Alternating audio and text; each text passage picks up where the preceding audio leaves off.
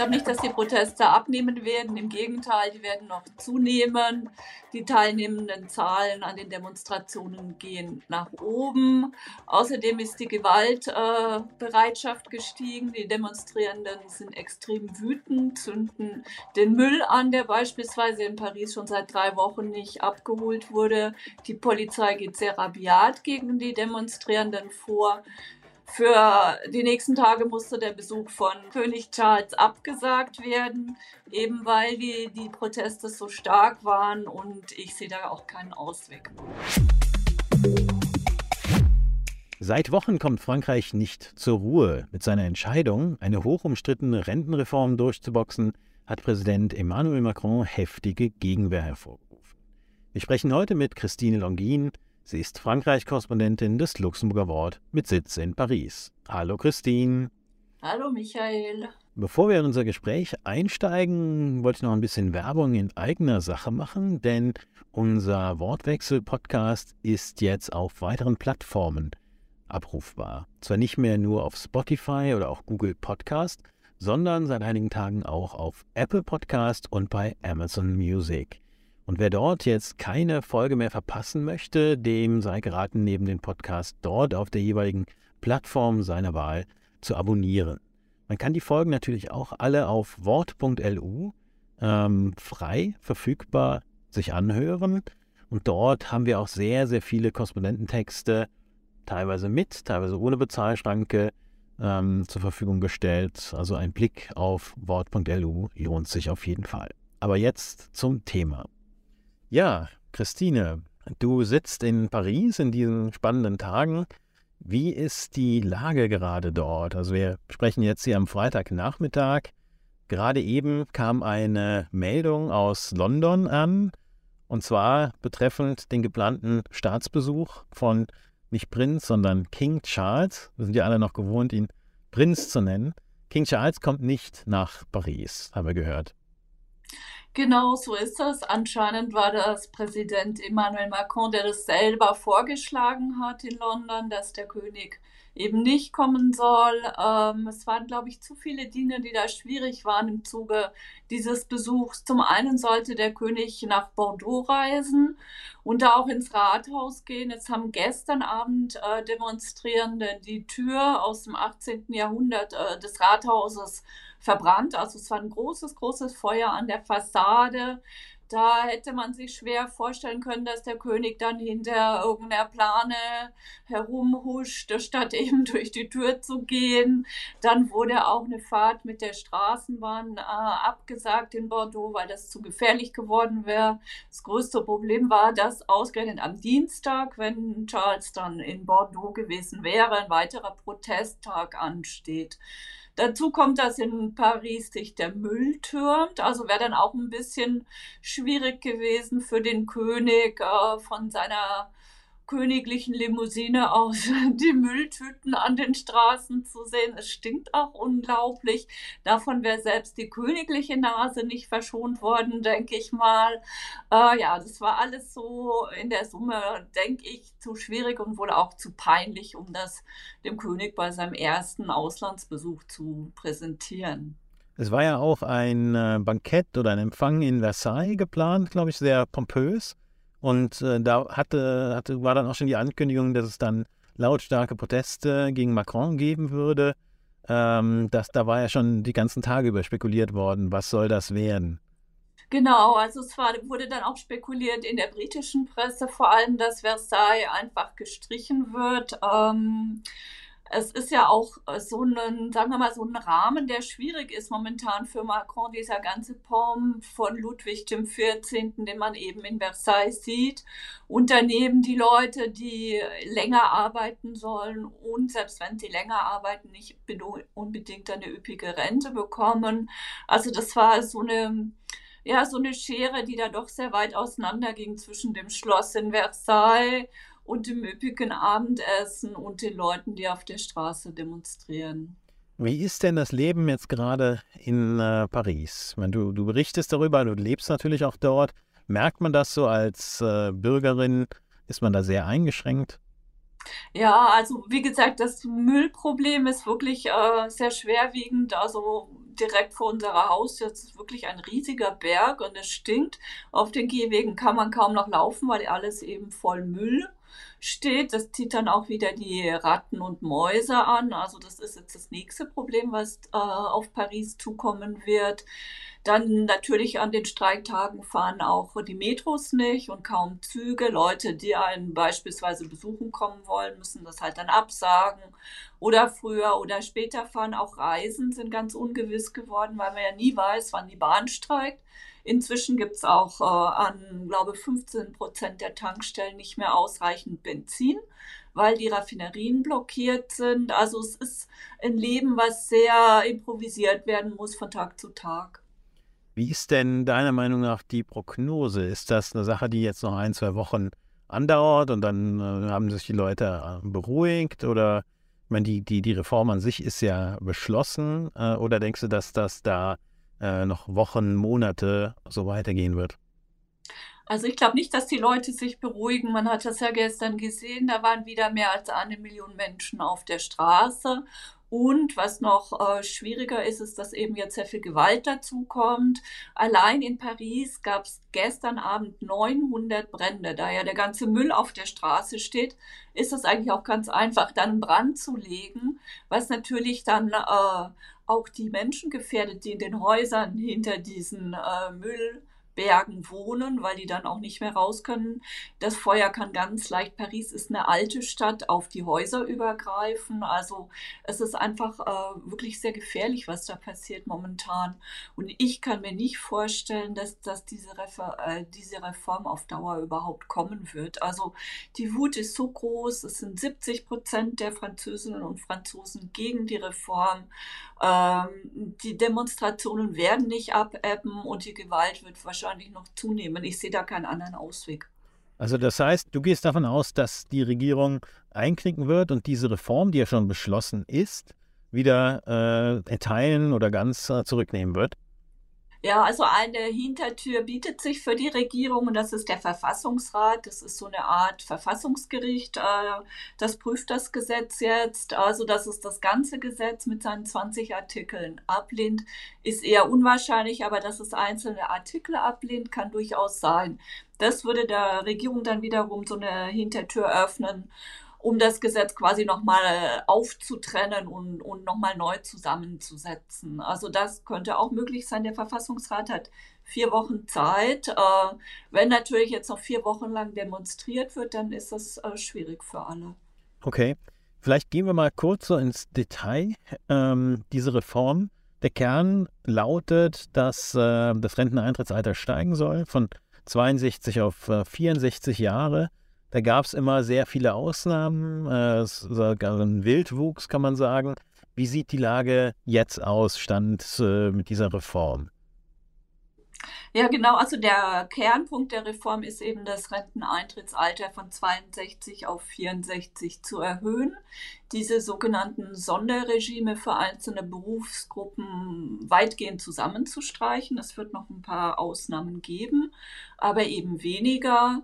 Dann soll es eine Mindestrente geben von 1200 Euro, die allerdings nur für die Leute gilt, die auch wirklich die Beitragsjahre zusammen haben. Also nicht jeder bekommt dann irgendwann äh, mit 64 seine Mindestrente, sondern man muss wirklich auch die Beitragsjahre zusammen haben. Äh, wie viel ist Und das? 40 also Jahre genau, oder wie, wie, wie? 43. 43 sogar. Ja, und da sieht man eben auch schon die, die, Schwäche des ganzen Projekts, weil anfangs hatte die Regierung getötet, dass mehrere Millionen davon profitieren und letztendlich sind es nur ein paar Zehntausend. Also es gab einfach eine unheimliche Kommunikationsschwäche seitens der Regierung, die ihr Projekt äh, nicht gut erklärt hat, die sich dann immer wieder in Widersprüche verstrickt hat.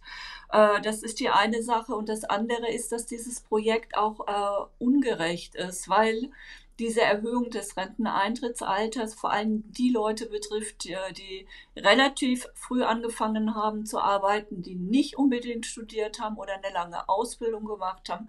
Und alle, die studiert haben und, und sagen wir mal mit 23, 24 angefangen haben zu arbeiten, müssen eh später als 64 aufhören, weil ja die 43 Beitragsjahre gelten. Wie sieht es bei solchen richtig körperlich harten Berufen aus, so beispielsweise der klassische Dachdecker? Ähm, der dann auch irgendwann körperlich natürlich äh, an, der, an der Grenze äh, ist. Gibt es da Ausnahmen? Kann der auch vielleicht mit Mitte 50, Ende 50 in, in Rente gehen? Ja, es sollen schon noch Ausnahmen weiter gelten. Ich weiß das für die Müllabfuhr, weil die uns ja gerade hier sehr beschäftigt. Also die Müllleute gehen momentan mit 57 in Rente und künftig soll es dann mit 59 sein.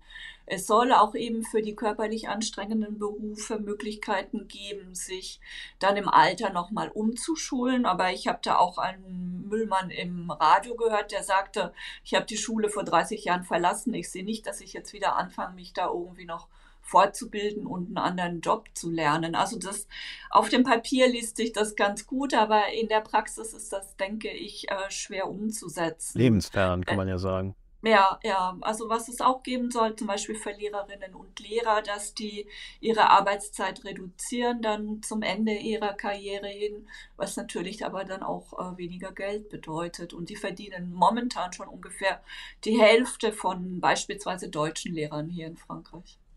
Jetzt müsste man ja eigentlich annehmen, so eine wirklich einschneidende Reform, die kann man nur mit einer großen parlamentarischen Mehrheit äh, beschließen.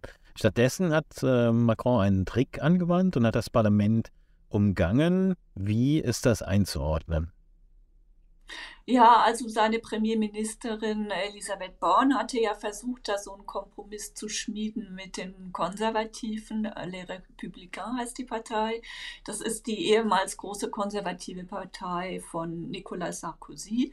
Ähm, das hat ähm, geklappt auf der Ebene der Partei und Fraktionschefs, aber sagen wir mal, das Fußvolk ist der Sache nicht gefolgt. Also es gab einfach unheimlich viele Abweichler, die eben nicht für die Rentenreform stimmen wollten. Und dann wurde wohl tagelang im Elysée gezählt, ob denn die Stimmen nur reichen, um die Rentenreform in der Nationalversammlung zu verabschieden. Und dann äh, bei der letzten Rechnung, das war letzte Woche Donnerstag, das war kurz bevor eigentlich die Abstimmung beginnen sollte, eine Viertelstunde vorher, kam dann raus, dass die Mehrheit wahrscheinlich nicht erreicht wird, dass es drei bis fünf Stimmen fehlen. Und dann hat der Präsident entschieden, dass das eben mit so einem Verfassungsartikel am Parlament vorbei verabschiedet wird. Das ist äh, eine Entscheidung gewesen, die hier für sehr viel Wut gesorgt hat, weil es einfach äh, die Frage aufwirft, wozu dient eine demokratisch gewählte Volksvertretung, wenn sie eines der wichtigsten Gesetze der kommenden Jahre, die alle betreffen, äh, die, die äh, betrifft ja praktisch also jeden Franzosen, außer denen, die eh schon in Rente sind. Warum darf die Volksvertretung in so einer wichtigen Frage nicht abstimmen? Macron hätte jetzt die Gelegenheit gehabt, auf diese Wut zu reagieren, weil er hatte einen großen Fernsehauftritt diese Woche. Stattdessen hat er äh, aber sehr, sehr äh, selbstbewusst aufgetreten. Hat dich das überrascht? Ja, das hat mich überrascht. Also eigentlich haben alle erwartet, dass er zumindest versucht, die Stimmung zu besänftigen, dass er vielleicht sogar auch einräumt, dass er Fehler gemacht hat. Die Journalisten haben ihn mehrmals gefragt, äh, ob er etwas bedauere. Er hat dreimal Nein gesagt. Zum Schluss meinte er dann so halb, dass er die Reform nicht richtig äh, vermitteln konnte. Aber es war eben kein Schuldeingeständnis. Äh, Im Gegenteil, ähm, er hat dann auch mal gesagt, ja, selbst wenn ich mit der Reform unpopulär werde, ist sie nötig und ich werde sie machen. Also er hat wirklich sehr stark auf seiner Position beharrt. Wie sehr schwächt das den Präsidenten und eben auch seine Regierung?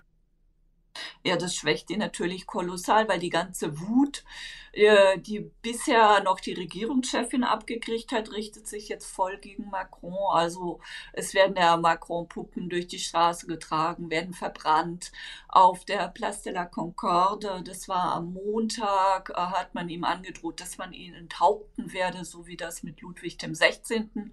eben auf diesem Platz passiert ist. Also es ist so ein bisschen eine Wiederholung des Szenarios, was hier schon bei den Gelbwesten erlebt wurde, dass eben sich die ganze Wut gegen Macron, der damals als der Präsident der Reichen tituliert wurde, richtet. Äh, ja, und er steht damit jetzt in vorderster Linie. Mhm. Wer profitiert von dieser Situation? Du hattest, äh, kleiner Spoiler, du hattest jetzt auch einen Text, ähm, der auf Wort der EU zu finden ist, wir werden den auch verlinken ähm, über äh, seine Kontrahentin bei der letzten Präsidentschaftswahl, ähm, Marine Le Pen, geschrieben. Ist sie auf der Gewinnerseite? Ja, eindeutig. Also nachdem dann die Entscheidung kam, dass ähm, die Rentenreform nicht abgestimmt wird, hat sie sich dann sofort strahlend in der, im Foyer der Nationalversammlung präsentiert und hat äh, die Sache als völliges Scheitern Macrons äh, tituliert. Also war ganz klar, dass sie da auch Rache nimmt für ihren, ihre Wahlniederlage im vergangenen Jahr gegen ihn. Also sie positioniert sich jetzt im Zuge der Rentenreform schon als, als nächste Präsidentin Frankreichs. Es gab vor ein paar Tagen eine Radiosendung, wo einer sie schon ganz klar gefragt hat, ja, was machen Sie, wenn Sie gewählt sind? Also nicht im Konditional, sondern wirklich schon als Fakt. Äh, und dann hat sie gesagt, ich werde die Rentenreform sofort wieder rückgängig machen. Wenn man jetzt mal sieht, beispielsweise das, das äh, TV-Duell, was viele vielleicht noch in Erinnerung haben, äh, bei der ersten Wahl Macrons, wo sie ja auch gegeneinander angetreten sind, wo sie ja letzten Endes völlig erratisch, also in, in Trump-Manier dort aufgetreten ist, ähm, so die, die letzten Monate gibt sie sich äh, als seriöse Staatsfrau. Ist das, kaufen das die Französinnen und Franzosen ihr ab oder wie, wie sieht diese Strategie aus? Ja, die kaufen ihr das ab, weil sie letztendlich auch davon profitiert, dass sie eben jetzt in der Nationalversammlung auftreten kann. Das ist ja so ein Rahmen, der ihr sowieso schon eine gewisse Gravitas verleiht und dann äh, tritt sie da auch sehr moderat auf. Also sie hatte dann auch ihren Abgeordneten gesagt, sie sollten doch äh, mit Krawatte erscheinen, also nicht äh, irgendwie vernachlässigt. Auf der anderen Seite des politischen Spektrums ist äh, die Linkspartei La France Insoumise, die dann eben in Jeans und offenem Hemd kommt und äh, die eben auch lautstark pöbelt im, in der Nationalversammlung, als Elisabeth Born äh, da eine Rede hielt. Da fing die Linkspartei eben an, die Nationalhymne zu singen, zu buhen. Äh, Born konnte ihre Rede überhaupt nicht richtig halten, also keiner konnte ihr zuhören, weil eben da so viel Lärm gemacht wurde. Ja, und gegen diese, sage ich mal, Chaostruppe äh, auf dem extremen linken Spektrum ist eben Le Pen, die da eher ruhig bleibt, auch wenn ihre Abgeordneten auch auf die Pulte geklopft haben. Äh, ja, eben dann so ganz, das ganz andere Extrem. Und deswegen wirkt sie dadurch auch seriöser. Ja. Das heißt, in Zeiten, wo es dann jetzt auch mit äh, der italienischen Postfaschistin Giorgia Meloni eine Regierungschefin in einer der, der Gründungsnationen der EU bereits gibt, ist dieses, ja, man muss ja sagen, Schreckgespenst äh, einer, einer Präsidentin Macron in, in Frankreich näher Präsidentin gerückt. Le Pen, meinst ja, du? Genau, pardon. Präsidentin Le, Le, Le Pen. Äh, wobei, wer, wer weiß, was äh, Brigitte Macron dann noch vorhat. Ähm, da, aber das wäre dann für den nächsten Podcast vielleicht. äh, pardon, also eine Präsidentin äh, Le Pen, dieses äh, Schreckgespenst ist näher gerückt? Ja, würde ich auf alle Fälle sagen. Also in allen Umfragen äh, ist sie sehr beliebt. Sie ist inzwischen die zweitbeliebteste Persönlichkeit äh, nach dem früheren Regierungschef Edouard Philippe. Und äh, sie wird auch nicht mehr als so stark wie früher als Gefahr für die Demokratie wahrgenommen. Sie hat ja auch selber sehr viel dazu getan, sich da so gemäßigter zu geben. Sie stellt immer gern Videos von sich mit ihren Katzen äh, ins Netz. Also so die liebe Frau von nebenan, die ja auch die Tiere gerne mag, so ungefähr. Ähm, ja, und das alles zusammen ergibt eben ein, ein Bild von ihr, äh, was doch sehr weich gezeichnet ist. Man hat jetzt auch ein bisschen den Eindruck, dass dieser ähm, deutsch-französische französische Motor in, äh, unter, unter Olaf Scholz äh, Zusammenspiel mit Macron auch nicht mehr so gut läuft, wie es dann unter Merkel der Fall war, die ja mit Macron irgendwo nach einigen Jahren einen, einen Weg des Umgangs gefunden hatte. Oder wie würdest du das einordnen?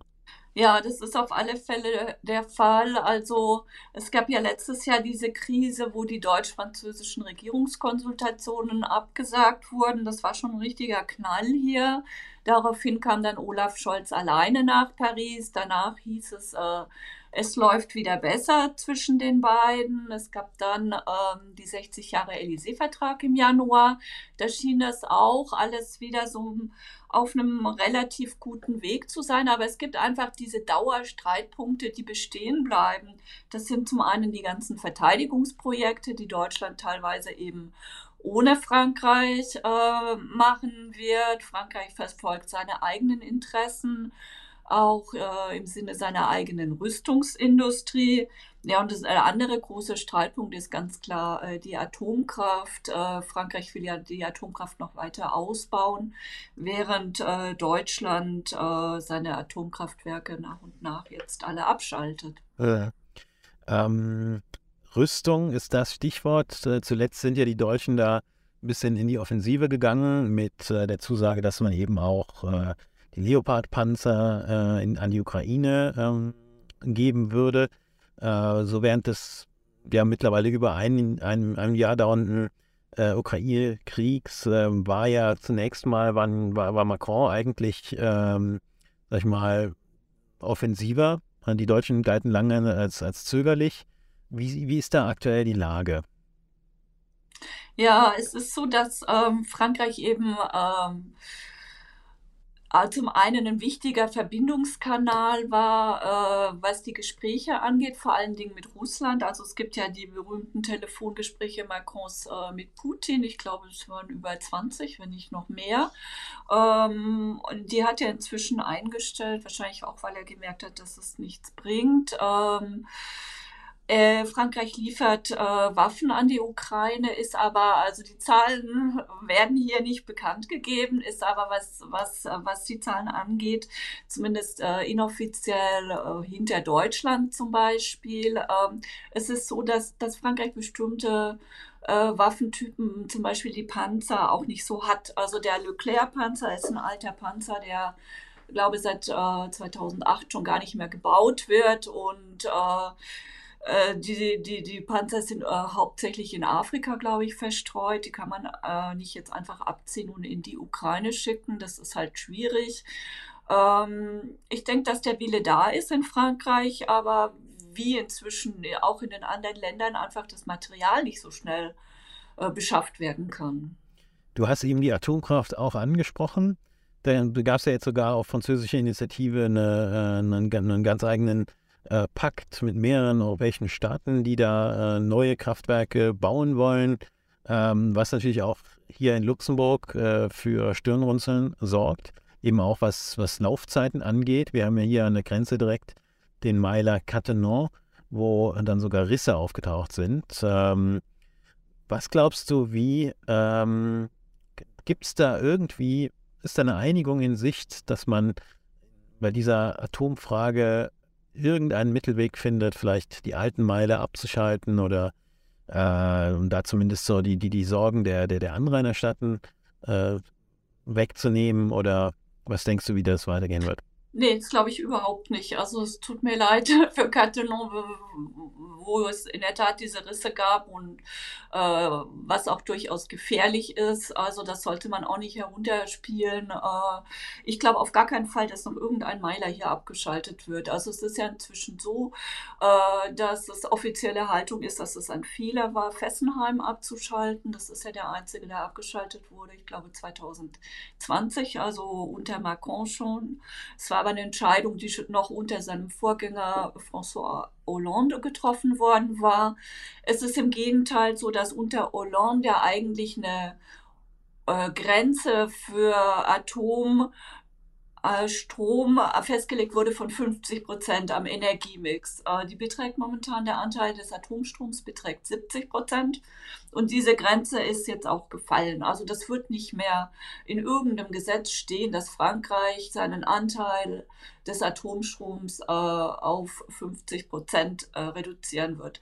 Das heißt natürlich im Umkehrschluss, dass der Ausbau der Erneuerbaren jetzt nicht unbedingt im Supertempo vorangehen wird. Im Gegenteil, also das geht sehr langsam hier.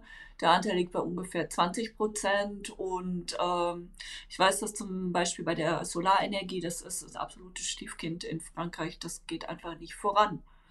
Dabei hat ja die Regierung auch äh, schmerzhaft feststellen müssen im vergangenen Sommer, dass über lange Zeit die Atomkraftwerke sehr viele äh, stillgestanden haben, weil man einfach äh, überhaupt nicht mehr genug Kühlwasser hatte, ähm, äh, weil, die, weil die Flüsse eben Tiefstand haben oder eben auch erhitzt waren. Äh, spielt das überhaupt keine Rolle mehr. Also darüber wird schon geredet, ähm, aber eher so nach dem Motto, ja, wir versuchen da eine Lösung zu finden. Wie diese Lösung aussehen soll, ist mir persönlich schleierhaft. Denn äh, die Flüsse wie die Rhone und die Garonne, die hatten einfach letztes Jahr totales Niedrigwasser. Außerdem war das Wasser extrem warm. Also das war dann einfach auch nicht mehr tauglich, um die Atomkraftwerke runterzukühlen. Das wird diesen Sommer genauso sein. Äh, es herrscht jetzt schon Dürre. Also dass die Garonne jetzt plötzlich äh, genügend Wasser hat, äh, ist einfach utopisch. Und äh, selbst wenn man jetzt ein bisschen weniger Wasser nimmt, wenn man die ähm, Produktion ein bisschen runterschraubt, das, das wird trotzdem nicht funktionieren diesen Sommer. Also es wird diesen Sommer noch schlimmer werden als letztes Jahr. Es ist ja wirklich unvorstellbar. Wir hatten ja im Februar schon äh, die ersten Meldungen, dass da äh, Seen äh, tief, Rekordtiefstände haben, dass da bestimmte Flussbette ausgetrocknet haben. Also ich, ich, ich war teilweise wirklich baff, äh, wenn wir da äh, Texte von dir beispielsweise illustrieren äh, sollten. Und dann hast du Agenturfotos und äh, siehst dann dort äh, so, so, so, ausgetrocknete Flussbette und denkst, das ist irgendwo aus Afrika jetzt ein, ein Foto. Und das ist dann aus, aus Frankreich, aus, äh, aus dem Februar oder Anfang März, äh, wo man denkt, das, das ist gruselig, man kann es ja gar nicht anders sagen. Ähm, ja, also es hat den ganzen Februar in Frankreich nicht geregnet und der Umweltminister sagte, es gäbe kein einziges Departement, was überhaupt einen Grundwasserstand hat, der der Norm, sagen wir mal, also dem, was, was früher üblich war, entspricht. Das muss man sich mal vorstellen. Es ist jetzt schon wieder Notstand äh, in Südfrankreich, ich glaube in ungefähr 80 Gemeinden. Es gibt äh, eine Gruppe von acht Gemeinden, die äh, ein Bauverbot ausgesprochen haben, weil mit dem Bauen muss man ja auch garantieren, dass die Häuser, die dann entstehen, genügend Wasser haben. Die Häuser in Südfrankreich wollen auch gerne noch einen Pool daneben stehen haben. Das ist natürlich auch nochmal was, was Wasser beansprucht. Äh, Die dürfen auch ja, nicht mehr befüllt werden, oder? In den sehr vielen ja, also Regionen. Also da, genau, in den Regionen, wo wirklich Notstand herrscht, dürfen die Pools auch nicht befüllt werden, genau. Und ähm, es war die ganze Zeit im, äh, im, Gespräch, dass es einen Wassersparplan, einen nationalen geben sollte. Also der Präsident hat gesagt, wir müssen vorbereitet sein. Sind Sie denn jetzt vorbereitet? Nee, also dieser Wasserplan, auf den warte ich auch noch. Äh, der sollte Ende Februar vorgelegt werden. Jetzt ist schon Ende März. Das gehört zu den Dingen, die immer weiter verschoben werden. Ähm, mir ist nicht ganz klar, warum, weil es absolut dringend ist. Also ich kann es mir nur so vorstellen, dass einfach die Regierung sowieso gelähmt ist, durch die Rentenreform noch weiter gelähmt ist und dass dann halt auch viele andere Projekte liegen bleiben. Es bleibt also spannend in Frankreich. Danke, dass du für uns am Ball bleibst. Gerade aktuell auch auf Wort.lu eine sehr spannende Analyse von dir. Ähm, ein Volk von Revolutionären, wo du zurückblickst ähm, von der französischen Revolution eigentlich bis über die Gelbwesten bis jetzt und auch fragst, äh, wie kam das alles so zustande, was sind die Ursachen. Kann ich nur empfehlen. Werden wir auch hier verlinken in den Show Notes. Und äh, ja, dir ein hoffentlich ruhiges Wochenende. Ja, ebenso. Danke, Michael.